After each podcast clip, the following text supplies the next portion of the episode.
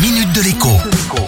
Bonjour à tous. Le quoi qu'il en coûte, c'est terminé. Voici venu le temps du quoi qu'il arrive, dont les contours sont pour l'instant très flous. C'est Bruno Le Maire, le ministre de l'économie et des finances, qui a opéré ce glissement sémantique qui ne va pas vraiment rassurer tous ceux qui souffrent de l'arrivée de la cinquième vague.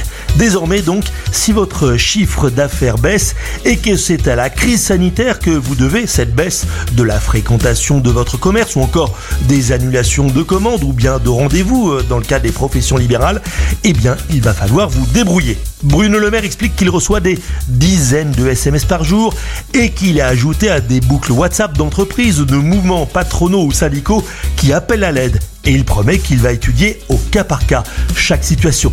Mais quand on sait à quelle vitesse pachydermique l'administration française a bougé sur certains sujets liés à la crise, jusqu'ici, avec des demandes d'aide ou d'indemnisation qui ont pris des mois et des mois à être seulement prises en compte, on a très peur pour les prochains mois et même, il faut le dire, pour les prochaines semaines. Tout cela, alors même qu'une étude parue la semaine dernière prouve que les aides au secteur en difficulté ont coûté beaucoup moins cher aux finances publiques que les faillites évitées. Cohérence, quand tu nous tiens. À demain.